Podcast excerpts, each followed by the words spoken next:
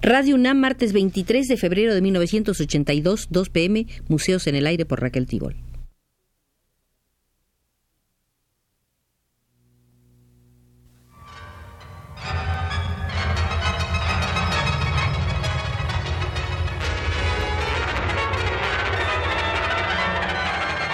Museos en el Aire.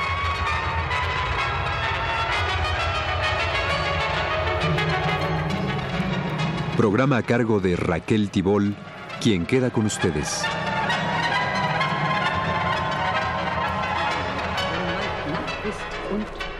es sich verhehlt. Wo ich Liebe sah und schwache Knie, was beim Anblick von Nos faltaba ver un aspecto muy importante, la relación del expresionismo con el constructivismo. Por eso regresamos hoy al Gran Museo del Expresionismo y nos instalamos en la sala de la influencia rusa. Durante los años 20, toda una colonia de escritores y artistas rusos vive instalada en Berlín. En 1920 llega Puñy y su mujer. Luego en 1921 Ilya Ehrenburg, Erlisitsky, Gabo y Sklovsky. El taller de Puñi se convierte en un centro de reuniones del arte internacional. La concentración de intelectuales rusos resulta tan excepcional que Ehrenburg cuenta en sus recuerdos que se oía hablar ruso por todas las esquinas, que se abrieron decenas de restaurantes rusos y que aparecieron en ruso tres diarios y cinco semanarios en Berlín, y que se fundaron 17 editoriales en un año en esa misma ciudad. Berlín era un punto de cita para los emigrados rusos, tanto para aquellos emigrados definitivos que habían huido de la Rusia soviética, como para aquellos otros emigrados temporales que, en cambio, aunque no fuera esa su función social, se encargaban de propagar el nuevo arte y las ideas socialistas en Alemania. Así se produce un encuentro entre las vanguardias alemana y rusa. Ejemplo característico, el del genial todo. Yefim Golitschev, reconocido como pintor después de sus intentos de pasar por músico y arquitecto. Estando Golitschev en Alemania a raíz de la institución de la República, participa en 1919 en la exposición berlinesa del Grupo de Noviembre y luego se adhiere a Dada. Para la primera exposición dadaísta, Golitschev, en abril de 1919, aporta prefigurando además ciertos elementos del arte hoy llamado conceptual, latas de conservas, frascos, trozos de madera, copos de algodón y mechones de cabellos. Esta contribución no se limitó al dadaísmo berlinés, pues también presentó proyectos de arquitectura en la exposición de arquitectos desconocidos.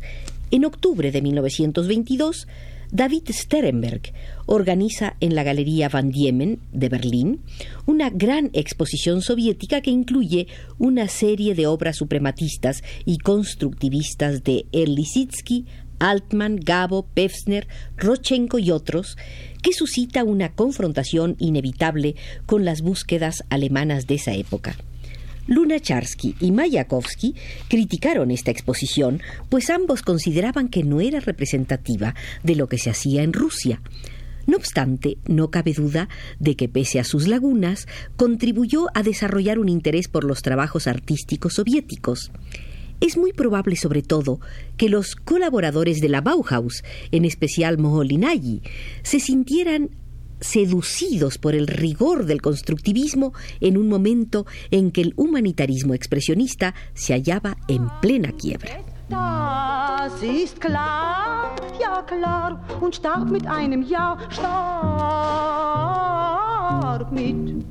Parece ser que el papel de El fue particularmente importante.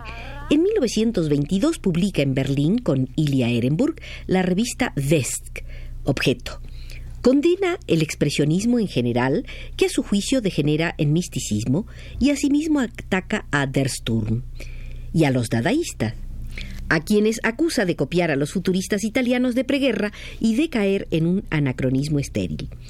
Ataques redoblados que asestan los últimos golpes a un arte que se oficializa como si ya perteneciera al pasado.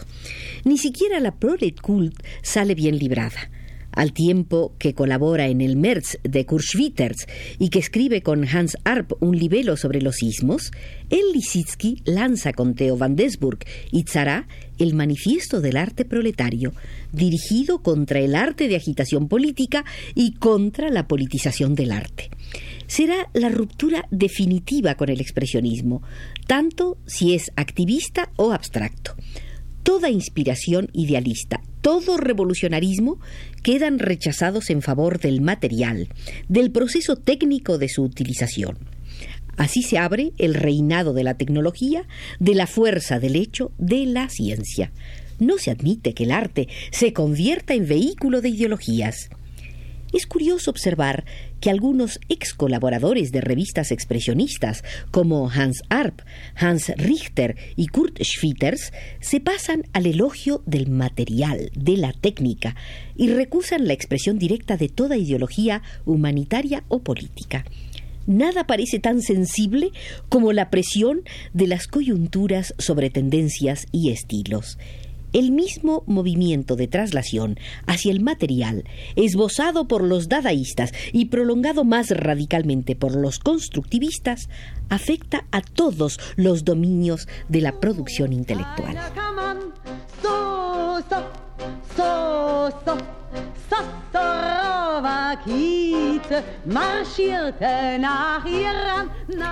La utopía expresionista de una transformación social que procediera de una transformación del individuo quedó desvirtuada como un sueño que no podía tomar cuerpo.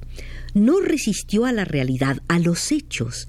Esta situación hizo que muchos productores intelectuales pusieran en entredicho el artista genio, crearan un antiarte y cayeran en una agitación política que es negación del arte, al comprobar que literatura y arte habían frustrado las esperanzas de salvación que ellos pretendían ofrecer. En vista de los hechos, el expresionismo se vuelve sospechoso terreno abonado para que surjan tendencias de recambio cuyo denominador común es ante todo una oposición al expresionismo y de paso la sugerencia de recobrar lo que le precedió, es decir, el naturalismo. La realidad en bruto y lo concreto sustituyen a la imaginación, el subjetivismo y el idealismo. La verdad es que vuelven a plantearse el naturalismo, con la diferencia de que a finales del siglo XIX se insistía sobre el ambiente, mientras que ahora los esfuerzos que afloran tienden a captar el mundo en su materialidad. Sucede que la ciencia, en que quería basarse Solá y sus sucesores, ha hecho progresos. Los expresionistas se refutan a sí mismos. La Alemania de posguerra se siente fascinada por los Estados Unidos, por sus ciudades, sus máquinas, su dinero. Con el mito de Norteamérica llegan el boxeo, el jazz, los rascacielos, Charles Chaplin. Esa atracción se ejerce en particular sobre la juventud que ve en los Estados Unidos el país del futuro, pues cree que es el país donde la técnica está liberando al hombre. Por lo demás, este interés se conjuga con el entusiasmo por el socialismo. El dominio de las ciencias y las técnicas será en manos del proletariado, según afirman, un medio de emancipación y la posibilidad de ordenar más racionalmente la sociedad para dicha del individuo. Los teóricos de la Prolet Cult y luego del Frente de Izquierdas del Arte comparten esta admiración por Norteamérica. Términos como standardización, taylorización y americanización, muy de moda en un sinfín de textos rusos y usados con frecuencia al referirse al trabajo artístico, penetran en el vocabulario de la extrema izquierda alemana a través del socialismo. Waren die Feinde geschlagen.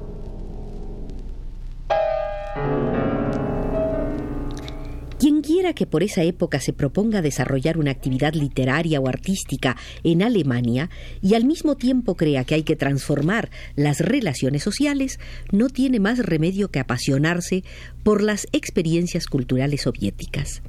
Se exalta intensamente el poder de la técnica, el progreso de la industria, el ideal del ingeniero y el ritmo industrial. La inserción del arte en la producción, tal como sostiene el Instituto de Cultura Artística, creado en Moscú en mayo de 1920, coincide con las intenciones de Gropius para la Bauhaus.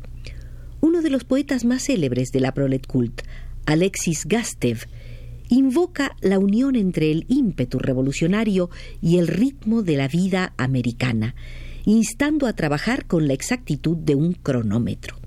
Artista y técnico, pretende el productivista Boris Arbatov, no representan categorías inconciliables, pues nada más lícito que imaginar un artista ingeniero.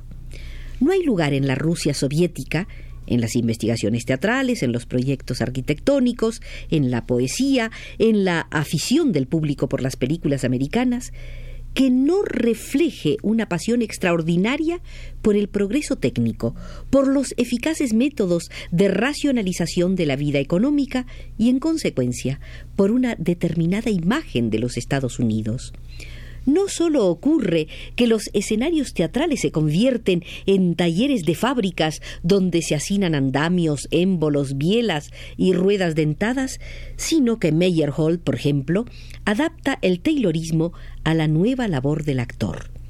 En 1922 escribe que en arte siempre hay que plantearse la organización de un material. Su línea de acción corresponde al principio del taylorismo hay que lograr un mínimo de movimientos con exactitud, economía de tiempo, a fin de realizar con suma eficacia las tareas fijadas. También Brecht, a finales de los años 20, considera que la fábrica tipo Ford se adapta escasamente al individuo burgués y se inserta mejor en la organización bolchevique. Sin embargo, este tema de la técnica liberadora cobrará un auge en Alemania a partir sobre todo de 1924, cuando la americanización comienza a funcionar directamente mediante una inyección de capitales americanos en la economía alemana.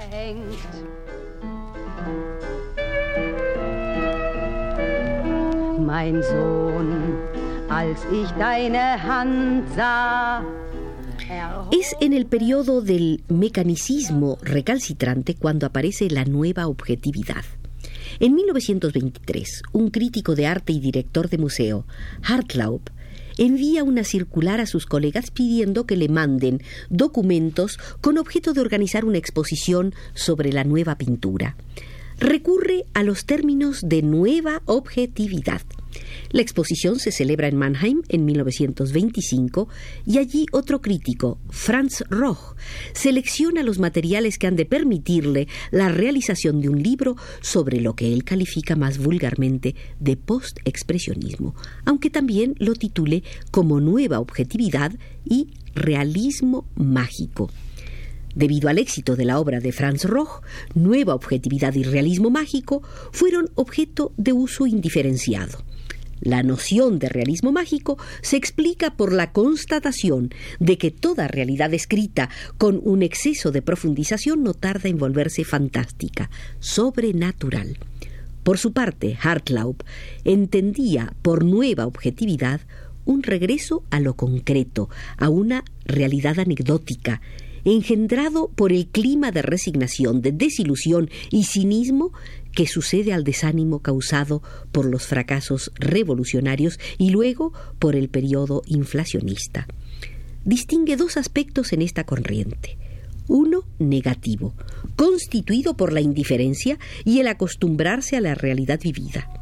El otro positivo, que se traduce por el deseo de captar esa misma realidad en sus formas materiales objetivas al margen de implicaciones idealistas inmediatas. ¿Cuáles fueron los pintores que expusieron en Mannheim? Beckmann, Gross, Canolt, Menze, Zolz, Zrimpf, Dix, Schad y otros más. En su mayoría pintores que venían del expresionismo, del grupo de noviembre o hasta del dadaísmo. Con el cambio de formas y temas, parecía que no hacían más que supeditarse a las necesidades del momento, un momento que impone el documento, el hecho, el material, mientras el futurismo anteponía la subjetividad y el cubismo y el jinete azul Afirmaban que había que liberar el cuadro de toda aproximación al objeto, sin que por ello los cubistas renunciaran al objeto, aunque se negaran a describirlo. Los pintores de la nueva objetividad predican, en cambio, el regreso al material, a lo concreto.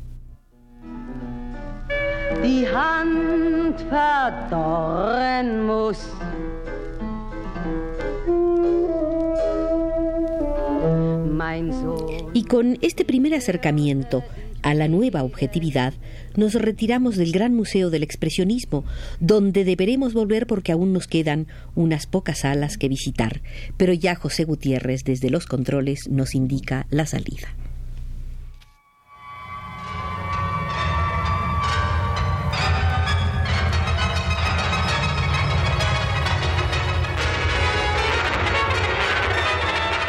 Este fue Museos en el Aire.